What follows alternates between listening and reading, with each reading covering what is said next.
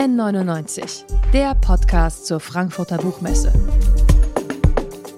Von Detektor FM, dem offiziellen Podcastpartner der Frankfurter Buchmesse.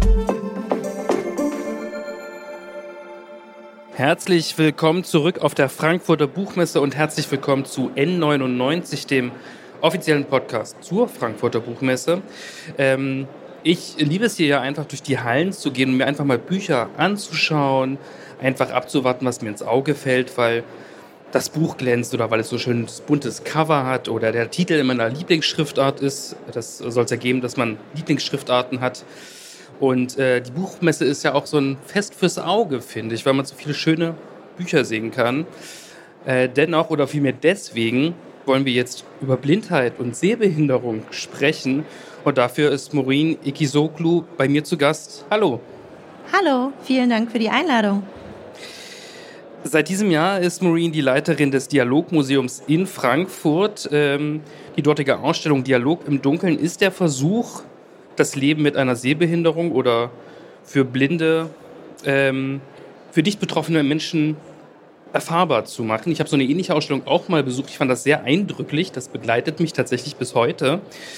Genau, und vielleicht können wir darüber gleich anfangen zu sprechen, wie schwer oder wie leicht ist es auch, so eine Erfahrung nicht sehen zu können, für sehende Menschen erfahrbar zu machen? Wie kann man das übersetzen? Ja, das ist eine gute Frage. Also wir, ähm, das ist ganz richtig, Thilo, wie du das gesagt hast. Wir machen nicht blind, sondern wir machen das Licht aus. Also ähm, Sehende sehen plötzlich nichts mehr und im Fokus steht ähm, kein Ableismus im Sinne von ähm, wir machen Behinderungen nach, sondern wir lassen vermeintliche ähm, Nichtsehende, also unsere, unsere Tourguides sind blind und sehbehindert, ähm, die lassen wir führen. Das ist ein Rollentausch, ein Perspektivwechsel. Und das gibt natürlich ohne Fingerzeig ganz wunderbar wieder, dass äh, Diskriminierung fehl am Platz ist, Gleichberechtigung wichtig ist und vor allen Dingen Teilhabe am, am ganzen Leben. Ja. Und schwierig ist es, ähm, also das Konzept, was es schon seit den 90ern gibt, von Dr. Andreas Heinecke entwickelt, äh, der Dialog im Dunkeln, so heißt diese lizenzierte Ausstellung, ähm, das ist so genial wie einfach eigentlich. Ja, ich meine, wir machen Licht aus und stellen szenografisch als Erlebnismuseum Atmosphären her, Räume, äh, ein Stadtpark oder auch ähm, ein, ein ich, ich spoilere das jetzt, ein Apartment einer blinden Studierenden.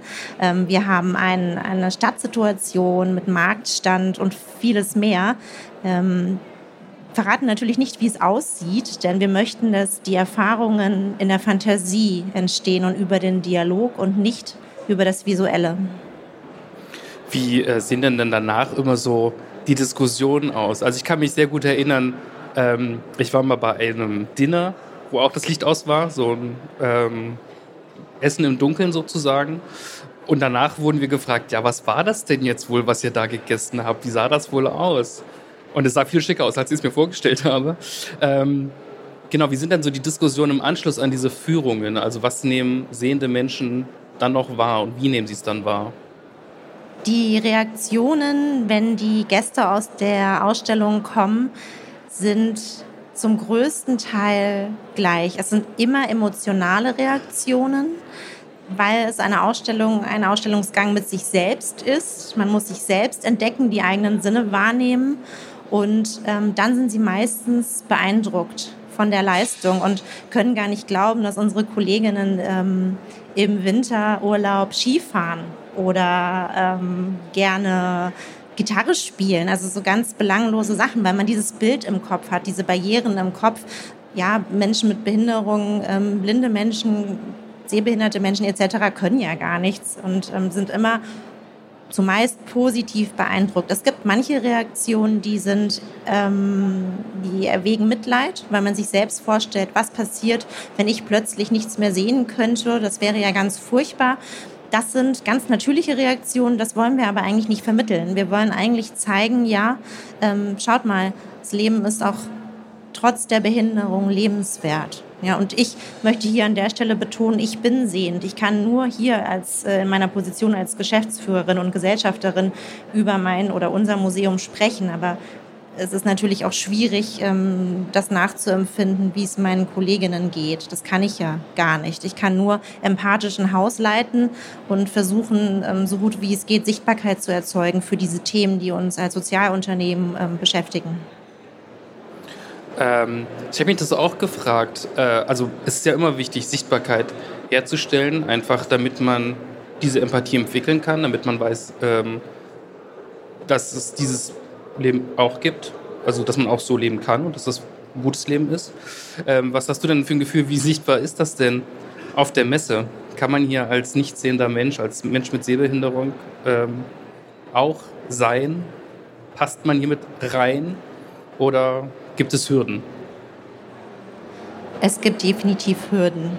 Ich finde schon, dass die diesjährige Buchmesse einige Standorte so platziert hat, dass es eine Sichtbarkeit erzeugt. Also wir durften die Auftaktveranstaltung der Übersetzungsbühne, was ja diesjähriges Motto ist, ähm, ja, ähm, angehen. Also wir durften diese Bühne eröffnen mit einem sehr abstrahierten Thema. Was bedeutet Übersetzen für blinde Menschen? Das ist ja schon mal toll. Dann gibt es im, im Forum, habe ich ähm, überraschenderweise gesehen den Stand der ONCE. Das ist ein ähm, sehr großer Blindenverband in Spanien, der, ähm, ich glaube, mit mehr als siebeneinhalbtausend Mitarbeitenden sich äh, auch äh, ja, für die Belange von blinden Menschen einsetzt und auch Arbeitsplätze schafft. Das ist diese große Lotterie, vielleicht kennen die einige, genau. Ähm, da nicken ein paar im Publikum. Ich habe auch schon mitgespielt und nicht gewonnen. Und ähm, ja, ich habe leider noch nicht genug gesehen, aber ich kenne das digitale Programm. Ich weiß, dass, es, dass viel auf Accessibility geschaut wird und das finde ich auch richtig. Also da ist einiges in Bewegung bei der Messe und das finde ich toll. Genau, du hast jetzt schon ähm, den Vortrag heute Morgen angesprochen. Es ging um Übersetzen, weil ähm, das ist ja auch andersrum wichtig, dass es viele Unterstützungsmöglichkeiten gibt für nicht sehende Menschen oder für Menschen mit Sehbehinderung, dass sie sich in der Welt orientieren können. Wie funktioniert das? Wie übersetzt man die Welt für jemanden, der sie nicht sieht? Ich kann ja mal berichten ähm, von unserer von unserem Arbeitsalltag. Also wir haben ein Team aus momentan 21 Personen mit mir Genau, das ist ein sehr kleines Team noch. Ich hoffe, dass wir, ähm, das ist der Corona-Modus, so nenne ich den immer. Ähm, wir hoffen, dass wir da bald aufstöcken können, suchen im Moment auch neue Mitarbeitende. Also es läuft ganz gut, es ist sehr schön. Und ähm, bei uns geht es jeden Tag darum, allen Mitarbeitenden alle Informationen zugänglich zu machen. Das heißt, wir investieren sehr viel Zeit darin, unseren mehr als 50, 60 Prozent im Moment äh, Kolleginnen mit Behinderungen ähm, ein, ein angenehmes Arbeitsumfeld ähm, zu schaffen und gemeinsam das vor allen Dingen zu schaffen. Das ist nicht so, dass die äh, Kolleginnen ohne Behinderung da stehen und den anderen sagen, wie es läuft. Nein, ganz im Gegenteil. Wir machen das gemeinsam, weil nur so funktioniert es, ohne jemanden zu bevormunden oder ohne falsche Entscheidungen zu treffen. Es ist ja ein Dialogmuseum. Es ist ein Dialogmuseum, ganz genau. Und wir haben das Glück, dass ähm, die digitalen Medien zum Beispiel uns helfen. Wir können super kommunizieren über Teams mache jetzt ein bisschen Schleichwerbung, aber äh, das funktioniert gut. Alle haben ein Smartphone. Das Smartphone ist sowieso das Hilfsmittel Nummer eins für Navigation, Kommunikation, ähm, Kultur und allem, was dazugehört. Ähm, dann geben wir uns Mühe, den Arbeitsplatz so zu gestalten, dass alle damit zufrieden sind. Wir brillieren gewisse Bereiche oder nicht alle können Breitschrift, aber die, die es können, die benutzen es dann. Wir probieren Dinge aus. Wenn sie nicht funktionieren, werfen wir sie über den Haufen und machen was Neues. Im Moment arbeiten wir ganz viel intern. Das heißt, es gibt Qualitätsmaßnahmen ähm, mit externen Trainerinnen, die kommen und Workshops zum Thema Leadership oder, denn das machen wir. Wir machen Führungen im Dunkeln und jeder Guide, jeder Guide muss führen und verstehen, was die Rolle ist. Oder auch ähm, neulich hatten wir einen ähm, wunderbaren Workshop Selbstverteidigung, denn wir sind eine Hauptwache seit September letztes Jahr. Das ist ein besonderer Ort, wie vielleicht viele FrankfurterInnen wissen. Und ähm, manche haben sich unwohl gefühlt, dort abends nach 21 Uhr am Samstag schon mal da rauszulaufen. Und ähm, dann haben wir gesagt, gut, dann machen wir doch mal was. Und dann haben wir eine wunderbare Wing Chun Schule gefunden, die uns ähm, ja, Workshops gegeben hat. Und es ist aber immer wieder dieses ja, ich muss immer wieder die Leute fragen, können sie sich vorstellen, für uns die und die Sache zu machen? Ja, natürlich. Dann sage ich, ja, meine Mitarbeiter, meine Kolleginnen, die sind teilweise blind oder sehbehindert. Nein, das können wir nicht. Das schaffen wir nicht. Und dann muss man sie ein bisschen überzeugen und dann schaffen sie es nämlich doch, weil so schwierig ist es gar nicht, ja. Das wollte ich tatsächlich auch fragen. Also, ich nenne es jetzt mal Herausforderungen, die es ja dann durchaus gibt, wenn man jetzt zum Beispiel mit ähm, blinden Menschen ins Museum geht, wie erklärt man ein Bild oder wenn man sich zusammen einen Film anschaut oder ein Theaterstück, wie schafft man es in einer ganz kurzen Sprechpause schnell was zu erzählen oder eben auch, wie beschreibe ich Erklärungen für jemanden, der keinen anderen Körper sieht. Also ja, genau, wie geht man damit um, dass es ja quasi immer so eine Leerstelle gibt, dass man die trotzdem gut füllt und äh, verständlich füllt. Und vor allen Dingen, ja, richtig, aber Mut zur Lücke haben. Es ist besser, alles zu versuchen und immer miteinander im Gespräch zu bleiben und auch mal wir haben immer die Fragen in, im Dunkeln oder auch danach in Workshops, was darf ich eigentlich sagen, was ist eigentlich politisch korrekt? Darf ich sagen, schau mal oder guck mal oder hier gibt es zu sehen? Und ähm, ja, das, das habe ich auch gelernt. Ich musste das auch lernen. Ne? Also ich habe auch, man möchte nichts falsch machen. Die Debatten Auf der Museumsseite ja steht, glaube ich, sogar, es gibt neue Einblicke. Richtig, genau.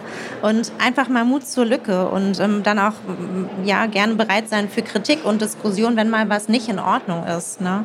Und ähm, Kunstvermittlung zum Beispiel ist was ganz Tolles. Man kann Kunstvermittlung nicht nur visuell gestalten, sondern ja, ich nenne das gerne, ganz gerne multisensorisch. Also wir haben so viele Sinne. Alles läuft in unserem Alltag über die Augen, auch durch unsere ganzen Social-Media-Aktivitäten, die Digitalisierung, das ist auch gut. Aber wir können auch ein Kunstwerk mit dem ganzen Körper erleben. Ja, also ich weiß nicht, wenn man eine Welle hat oder so, das Nachstellen mit Kindern oder einfach ein bisschen spielerischer damit umgehen und wirklich nicht am am Ende erst sagen, und jetzt brauchen wir noch ein äh, barrierefreies Konzept, sondern von Anfang an mitdenken und mitbudgetieren, weil das ist ja immer das, das große Problem. Wahrscheinlich wird es dann sogar billiger, wenn man es von Anfang an mitdenkt. Möglicherweise. ähm, ja, die Frage mit Social Media habe ich mir auch gestellt. Also wir sind ja eigentlich als sehende Menschen jeden Tag mit unglaublich vielen visuellen Reizen, äh, wenn wir bombardiert, sag ich jetzt mal. Ähm, wir können die alle verarbeiten und kriegen dadurch ganz viel Information, aber ein nicht sehender Mensch kriegt die nicht. Also ist das auch eine neue Herausforderung, mit der man jetzt umgehen muss? Das ist auf jeden Fall ein Stichwort zum Thema Übersetzung.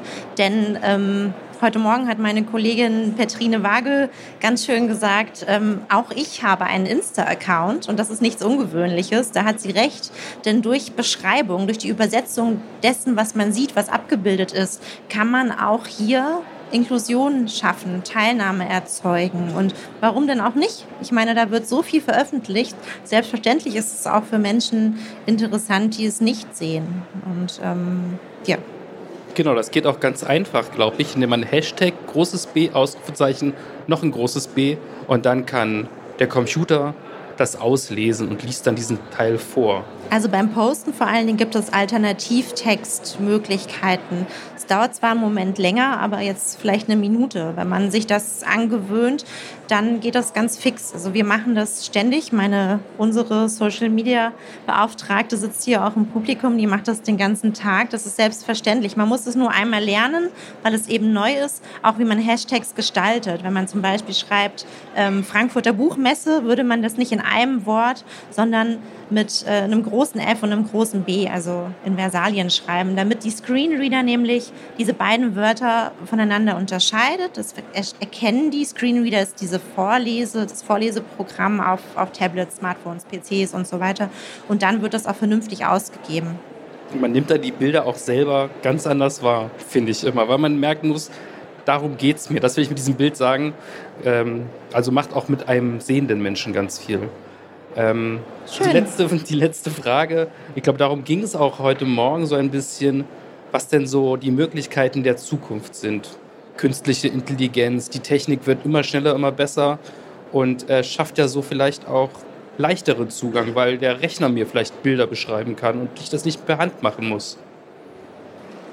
Ähm, ja, ich kann nur wiedergeben, was meine Kollegin heute Morgen dazu gesagt hat. Das ist natürlich alles eine unglaublich große Hilfe und auch sehr zu begrüßen, macht ganz viel Selbstständigkeit, ähm, hat aber auch zur Folge, dass zum Beispiel viele junge ähm, Blinde und nicht mehr das Breil oder die Breilschrift lernen, weil ein Handy das alles vorliest, zum Beispiel. Ja, das ist, erzeugt auch eine Abhängigkeit an diese Geräte. Und ähm, was schade ist, denn Braille-Tasten, es ist ein taktiles Schriftsystem, ist Lesen. Das ist, es ist gleichzusetzen mit Lesen. Es ist ja ein Lesen, nur eben taktil. Und ähm, mit diesem Thema muss man sich auseinandersetzen und ähm, auch mal ja, beobachten. Ähm, also wir, wir wenden es in der Ausstellung zum Beispiel noch an. Ähm, tatsächlich ist es aber so, dass es, ja, es hat schon auch noch Zukunft, aber in der Praxis würde ich sagen, geht es jetzt zurück. Ja, und ähm, wir beschäftigen uns mit dem Thema auch nächstes Jahr in einer Ausstellung, wo ich jetzt gerne auch alle einladen möchte zu äh, ab April 23 zum Thema Breil und äh, taktile Schriftsysteme in Kooperation mit der Hochschule und dem Designlabor Gutenberg in Mainz. Ja. Okay, also eine eindrückliche Einladung an alle, die es interessiert und das sollte viele interessieren. Ähm, genau, das war Maureen Egisoklu zu Gast bei uns. Als Leiterin des Dialogmuseums in Frankfurt beschäftigt sie sich unter anderem mit der Frage, wie man die Welt für Blinde übersetzen kann. Als Medienpartner der Frankfurter Buchmesse beschäftigen wir uns von Detektor FM äh, nämlich nicht nur mit den hier präsentierten Büchern und den Themen darin, sondern auch mit den wichtigen Themen. Und äh, wir haben es gerade schon gehört, dazu gehört in diesem Jahr eben auch das Thema Inklusion. Vielen Dank auf jeden Fall, dass du hier warst und äh, für das Gespräch. Danke dir, danke euch. Tschüss. N99, der Podcast zur Frankfurter Buchmesse von Detektor FM, dem offiziellen Podcastpartner der Frankfurter Buchmesse.